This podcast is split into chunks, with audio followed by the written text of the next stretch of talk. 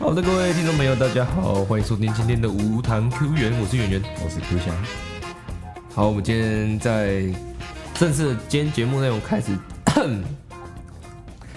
开始之前，嗯，我先来回顾一下我们的上一集呢，就是第八集，八集，第八集嘛。我们的第八集呢，我们呃聊到一些关于中华职棒啊，或者是垒球啊相关的一些事情。对，那就是那一集呢播出之后呢，算是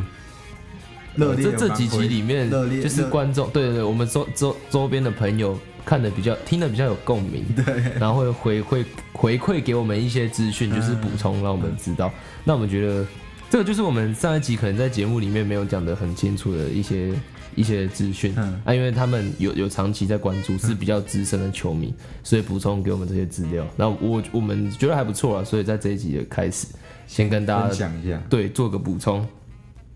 好，但是说起来其实很好笑。虽然说这一集跟以往的比起来算是大家比较有回应，但是其实就是也是一两，也也是没什么很好，也是不太好看的。啊，不管不管，好就这样子。好来，我们上一集有提到呢，就是为什么为什么早期的原本的魏全龙后来会解散？好，那是因为那时候魏全龙呢，他原本经营的公司是皇家，那那个时候是从皇家卖到了现在魏家，就是大家很熟悉的那个时候鼎新集团的这个魏家，就是嗯。就是那个好吃好喝的油，没有没有没有没事没事，好喝的油，那时候叫什么油？它叫地沟油，还有什么黑心哦黑心油了，那都黑心油黑心油。好，那那时候卖卖给魏家的时候呢，刚好职棒就正处于那个假球的风波，那呃魏家就觉得说他们没有这个心力去解决那个问题，所以就不想经营球团，所以就把球队解散掉了。所以他解散掉的时候，刚好那时候魏全龙是正在三连霸，所以他那时候选择在这个时间点解散掉队伍，让很多当时魏全龙的球迷都很伤心。然后，所以这些很伤心的球迷之后呢，因为因为那个时候解散魏全龙解散掉之后，然后有一大半的球员他们跑到新农牛，所以在这个魏全龙正式回归之前呢，就有一些当时魏全龙的球迷啊，不少是寄生在新农牛。然后就变成后来的一大犀牛，然后到富邦悍将，悍将富邦悍将没错，差点讲成富邦勇士。好。然后我们上一集呢，还有提到一个，就是全场焦点，就是徐若曦嘛，嗯，就是最近表现蛮亮眼的一个新秀。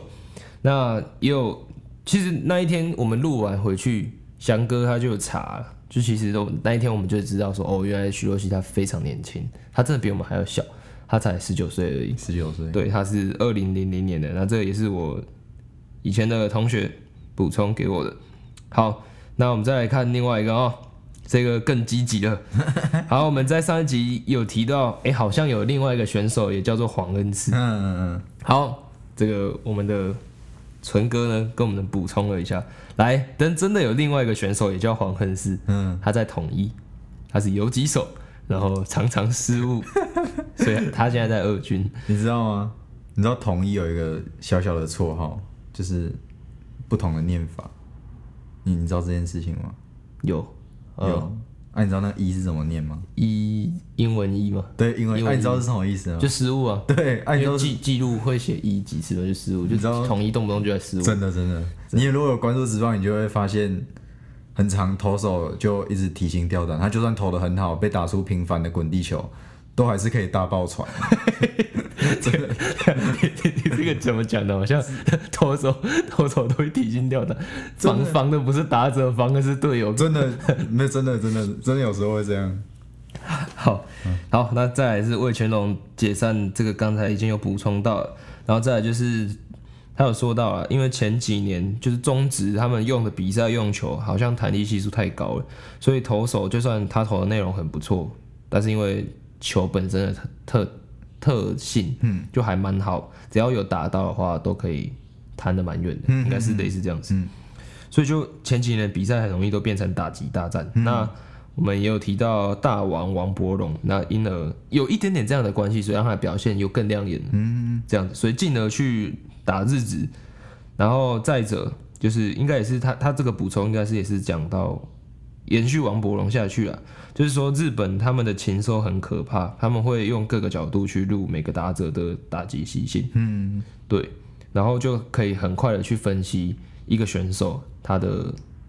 他的优势或者是劣势，然后就把它数据化。其实这是各国的趋势啊，不管是在 NLB 啊、日职啊，基本上现在棒球很讲求这种科科学数据化。像你，我不知道你知不知道，今年有一个很 NLB 有一个很轰动的交易，就是鲍尔以一年四三呃四千万美金加盟道奇，你知道这件事情吗？我我不知道啊，我已经没有在关注了。哦，就是那个投手，他就是号称科学家，他就是、他就是会用就是像漫画的那种人物，对捕手之类的，他会把每个人的资料，就是诶、就类似这样，但是它比较不同的是，它会运用很多科学化的东西，让自己的成绩变好。就比如说，比如说手的角度啊之类的，哦或者是说，或者是说，反正他都会用很多科学的用那种。很精确的东西调整。对对，他然后他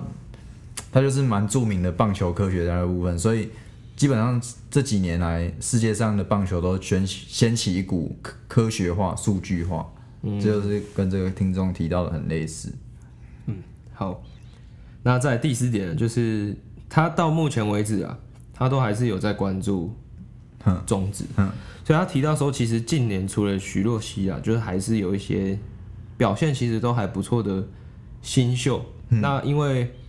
被过去可能那几年弹力球的关系影响，所以大家的重心可能放在打者身上比较多，所以他们的表现可能就比较被忽略掉。嗯，然后就说，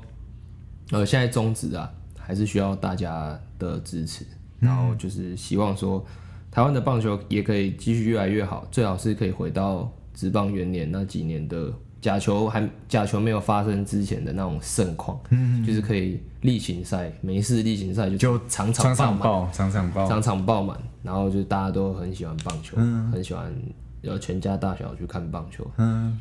这样子。好，这也是我们的希望了，就希望当然啊，就未来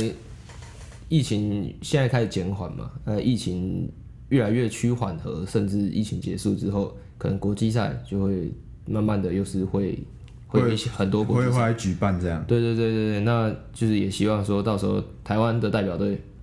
可以在未来的国际赛上都可以得取得屡佳绩，获佳绩嗯，屡获佳绩。对，然后进而的让更多嗯已经没有在关注棒球的呃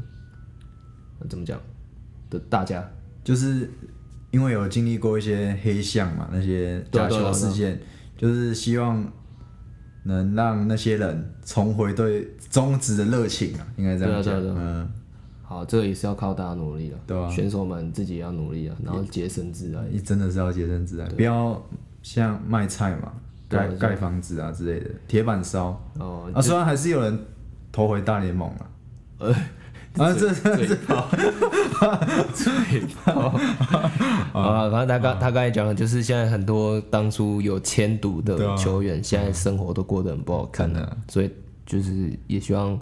选手们他们可以好好珍惜在球场上的时光了，不要不要辜负球迷的期待。对，不要误入歧途。对也不那个就算就算可以在就算签了赌之后还跑去打大联盟，那也只是特例而已，不是每个人都可以其实就是这么好。其实就还是他还是一样是一个争议人物啊，就是没有没有像彭正明的形象那么好这样，对啊、对呃这怎么可能跟？对吧？好，不要提他了，不要不要提提到打假球就不跟。啊，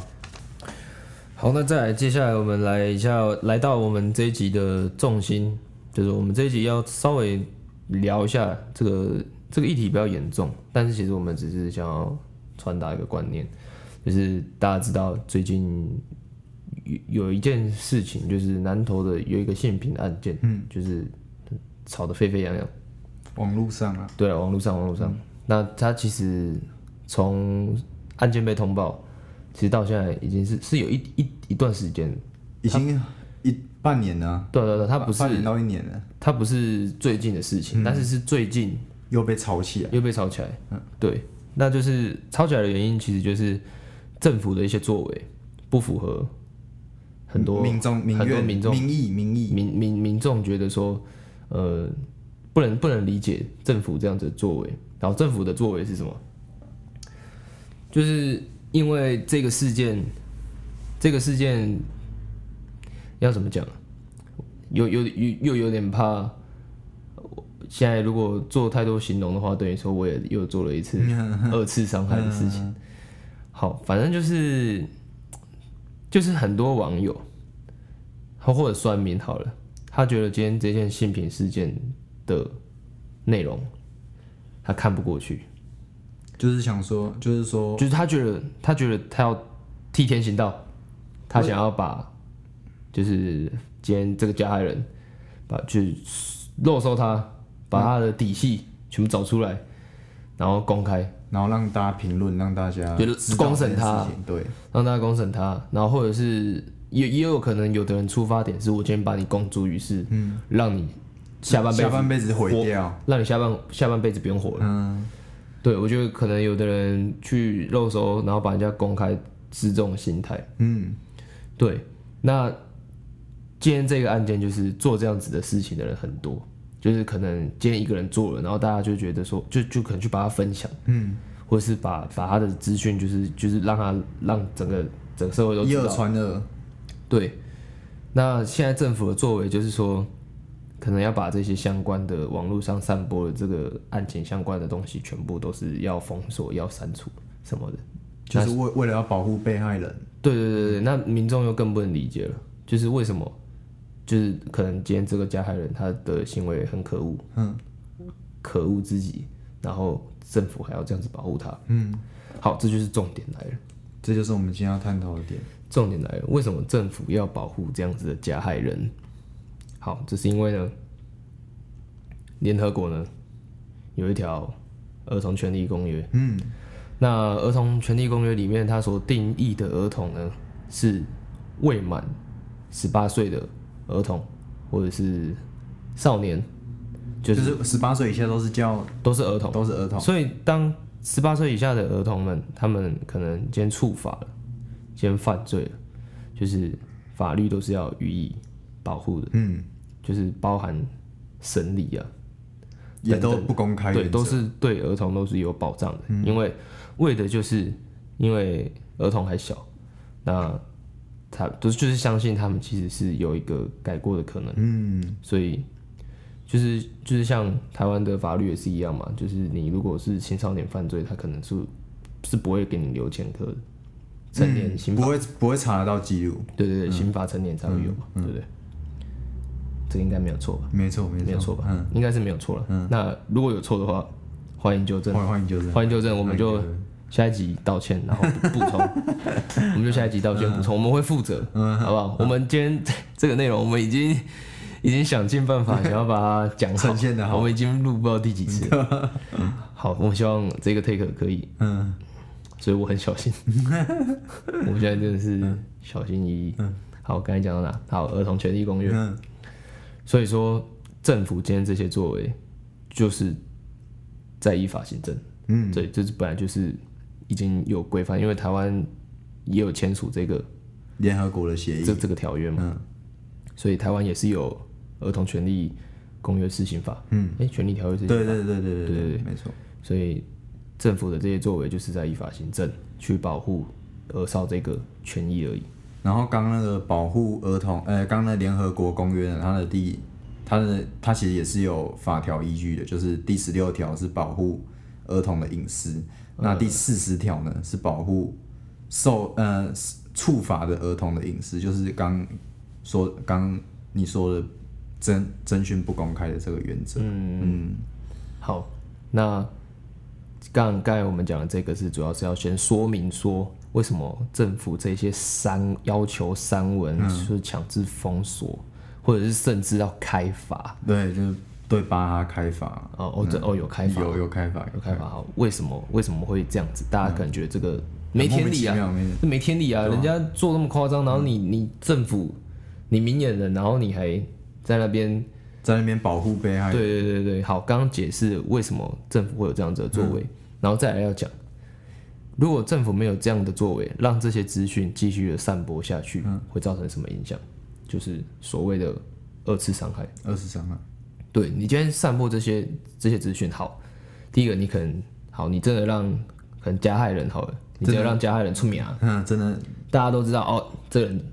哦呃可能哦真的很可恶笨手真的混蛋，嗯，混蛋，然后让他傲气扬龙，身败名裂，对，就是让他下辈子不用混了这样子。可是你有没有想过，你今天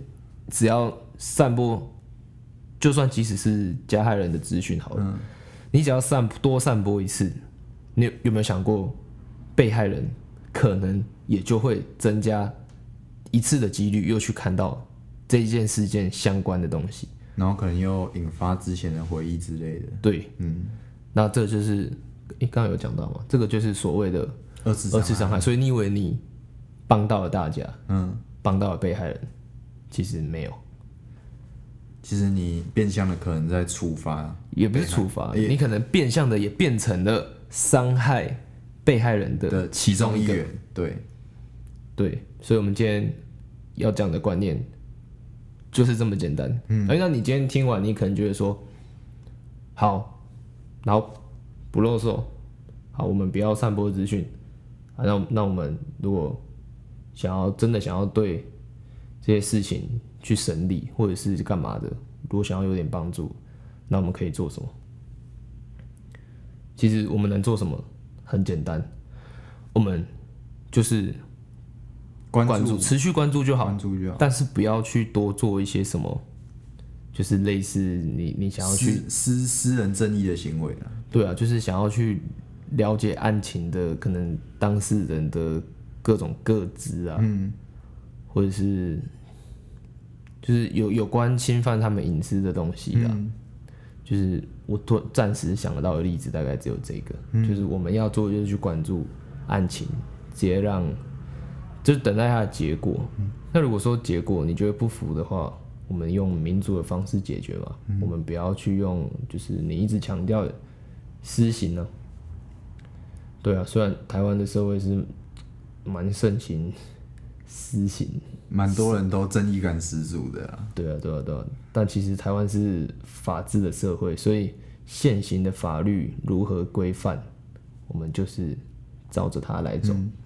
那如果说当今天真的好，我们今天持续关注这件案子，但是到最后我们觉得说，它根据现行法律，就是处理后的结果，我们觉得不满意不能接受。嗯，那我们该用的方式也是理性的方式。那我们要针对法律制度、法律法律去做检讨然后促使跟我们可能推动相关的代表或者是什么的，我们去推动修法嘛，让法律可以更好、更符合多数人的期待，然后也可以更达到警惕呃其他人不要去不要去犯罪等等的行为，这样才是一个比较正确的去帮助整个社会啊，或者是帮助案情。嗯的一个方式。嗯，对我们今天要说的就是这么简单。就是那么简单。但是我这边还是想要给各位一个观念呐，就是虽然说那个加加害人就是做了一些可恶的事嘛，嘿，但是就像为什么我们要保护青少年？他们还是亚还是苗啊，呃，你不能你你没有办法说他现在这样，以后就是这样啊，他还是国家未来的栋梁。对啊就其实他他的发展还是有无限可能，就只是说他现在在这个阶段比较容易迷失、迷就是迷失或者是做错事情的阶对段。对对，像现在就是很流行一句话，就是一个词叫“飞行少年”嘛。哎，对对对，很多人都，其实很多飞行少年，但是如果说你社会一直用恶意的眼光去看待这些飞行少年的话，那他们以后的路就真的被被标签，社会大众给堵住了。呃，所以我，所以刚刚就是我们就提到，不要去过度的动私刑，然后不要呃，不要就是照着法规走。然后啊，接下来就是帮那个也是帮那个加害人说点话，说不定他有他还是个青少年，他也是有 change 的可能。对，对啊，但是还有还有一件事情要讲了，我们讲到现在，不是说呃加害人都也是很可怜，我们都应该要同情他，当然也不是这个意思。也不是这样。对，所以我现在要补充一件事情，你今天犯的错，就是该受处罚。就是该受处罚。对，但是该受处罚谁定义？法律定义嘛。嗯，刚才有讲了，所以我们今天我们的立场不是说，哦，我们今天念社会工作，呃，心社社会心理相关科系的人，我们就是完全都是帮加害人在讲话，就是、你妈嘞，你哪里熊派啊？一一一激起这么丢代金啊？嗯，就是这个叫什么父母，什么家长？恐龙家长还是什么资深 还是什么？嗯，对吧、我们不是这样子，就我们我们不是说他今天他没他不应该有事，不是他今天做错这些事情，他就是他该该受受处罚。要受法律制裁嘛。只是说，因为他的年纪刚好还没有到，没还没有超过十八岁，所以目前依法来讲，他会受到处罚。可是他在审判的过程里面，或者是这个案情他相关的资讯，甚至他个人的个人资料，这些都不应是不应该让大众知道。都不应该是有其他的人知道的。对，对，所以你今天去写、去散播、去干嘛，你都是二次伤害者，对你都是在加深仇恨，加深伤。对啊。今天如果你觉得说，哎、这人家做因为这这个案情相关的东西去做一些梗图，嗯，或者是一堆有的没的莫名其妙，然后你觉得好笑，然后去帮忙散步干嘛的，其实你都是在你都是除了除了增加，因为一直一直一直在不断的增加这个案件造成的伤害之外，也是在掀起一波又一波的社会对立。嗯，没错。对，所以我们今天其实要表达就是那么简单。对，就这么简单。我我们如果如果说你你对于我们今天讨论的事情有兴趣的话，我们可以推荐你去看一篇我们学长写的文章，嗯嗯嗯，他写的比较详细一点。但其实我们今天稍微讲的就是他他想要告诉社会大众的事情的精简版。嗯我们今天所说的啦，我们能谈的没有办法到很深，但是我们还是很想要就是分享这个观念，让大家知道。因为我自己在脸书上可能常常看到人家去分享那些可能媒体啊、新闻媒体的粉丝专业，新闻媒体的粉丝专业就是常常就是会贴很多当天的新闻事件嘛，嗯，对啊，然后下面就会开始有很多非常非常多的群众就在那边吵，就是呃停哪边停哪边，为什么停，为什么不停，然后就是大家就吵，然后吵来吵去，你都会发现其实非理性的留言真的很多。然后我觉得这这都不是好事啊，我觉得这个每天看到这些，我就觉得这全部都是各种各种各种社会对立，嗯，尤其是到选举的时候，这个更惨。选举的时候，可能不只是社会对立，很多可能更更有可能造成的是家庭失和，嗯，所以我觉得以台湾目前的这样网络媒体的状况来讲的话，有非常非常大的进步空间的，就是大家在网络上沟通都都会很容易不理性。还是要就算匿名，还是要保持一点理性。你不要说啊，别人不知道你是谁。就但是不管你在任何平台发言呢、啊，就是你不是跟人家面对面发言，也都是你还是要注意自己的言行举止啊，不是说你在网络上讲任何话你都不用负责任。像现在都很多人匿名发言被告的都有。对啊，对啊，对啊。那这其实已经现在也是尝试了啦，就只是说刚好提到相关的东西，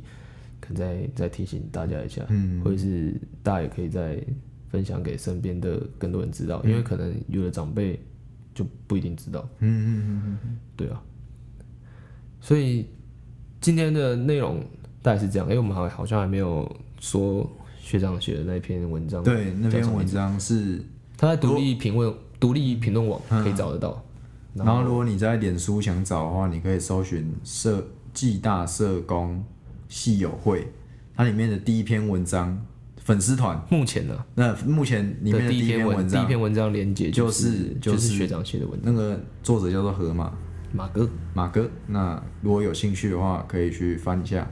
就是可以更清楚我们想要表达的是什么。对，嗯。所以、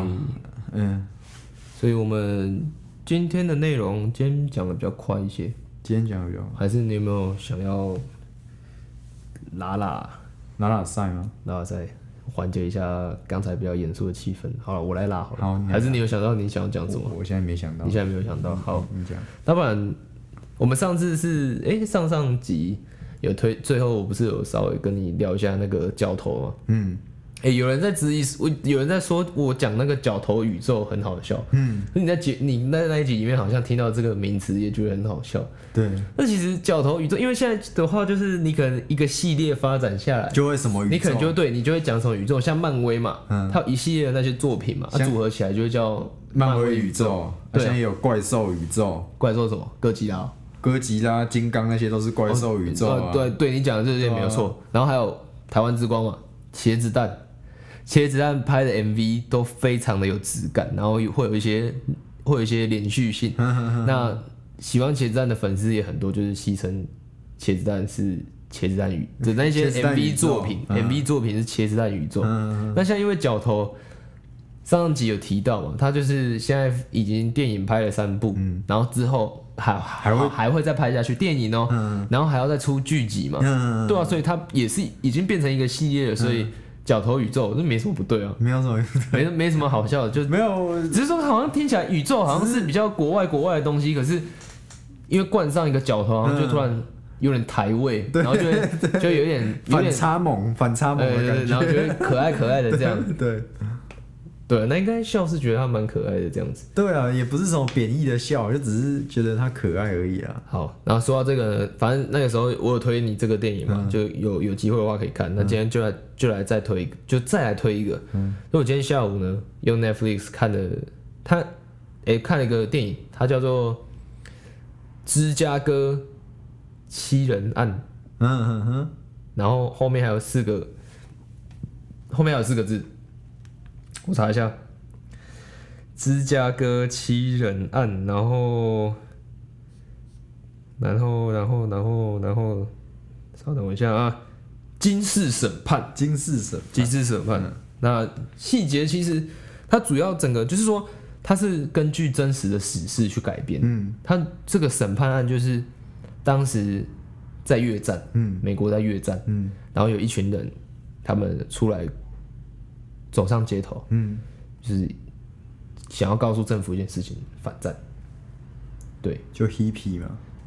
哎，那嬉皮是什么？嬉皮哦，嬉皮啊，是吗？不太算，不算啊可能有人好像有里面有几个可能算其实我算是那种，因为嬉皮如何定义我没有很。我也我也没有很了解。对对对，好，那那那我们不要讲这个 好不要，讲了。反正就是它是根据那件史事改编。但是如果说你对这件事史史事是完全没有概念的话，你也可以直接去看，因为里面电影它交代的蛮清楚。嗯啊，我我今天看，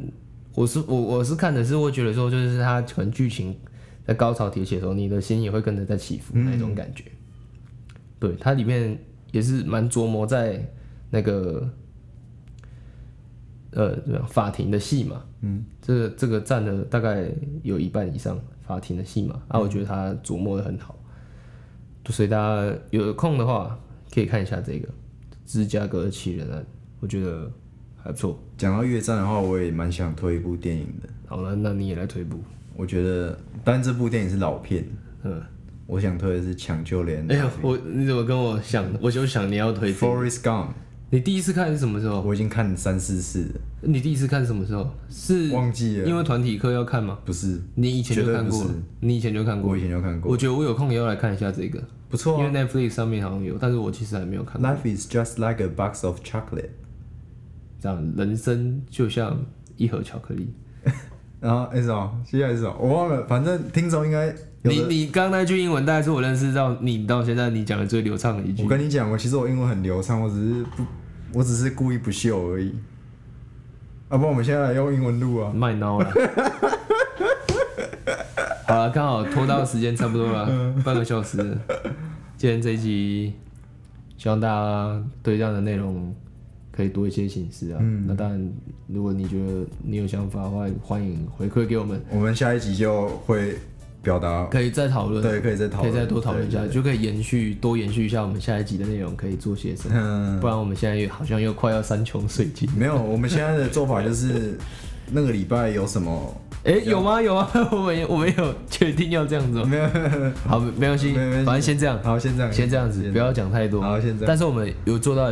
我们有进步，就是我们不会再说希望有下一集，我们对现在就是要铁口直断，就是要，然后我们直接下礼拜见，下礼拜见，直接直接下礼拜见。直接约下礼拜见。对，那今天差不多到这边了。然后我刚才讲那个是说，是说你今天如果听完对这一集你有意见，就是不要讲意见啊，有意见感觉有些很指教，很像是要来嘴，很像是要来怎么讲？对，指教啊，对指教有些意见很像是要来找茬的感觉对，对吧、指教或者是想法，你认识我们的，感应该都是认识我们，对都你你就直接 百分之百都是认识我们的。你就你就直接呃私讯我们了。呃，私讯翔哥或是我都可以啊，都可以啊，如果你今天是新观新听众，我是觉得应该没有了。没有，应该是没有。你你也可以直接到 Firstory 这边，他会有那个留言区听众回馈的，嗯对听众留言的地方。哎、其实好像 Apple Podcast 跟 Spotify 不知道有没有，应该是没有。反正反正你就这样找找看啊，有那种留言你也可以用，因为我们其实我们都看得到，应该是看得到，因为根本就没有任何人用那些平台去留言过因。为都是认识的，所以所以都是 message。好，就算其实你呃认识我，就算即使好，我们我们认识好了，嗯，你不要用私讯了，你随便用一个平台，Apple Podcast 啊、Spotify 啊、KK Bus 都可以。朋友们，我们都很对我熟。我我们如果看到的话，我们就说哦，这个平台有这个功能，这样可以这样用，搞不好我们还可以再回复，是不是？嗯，但是我们不会回复啊，可以回复月啊，可以回复，就是我们收到，然后我们可能讨论一下下一集再我们会在节目中回。再来分享。嗯，对啊对啊对啊，好了，那今天就到这里了，今天到这边，下礼拜见，下礼拜见，拜拜。拜拜。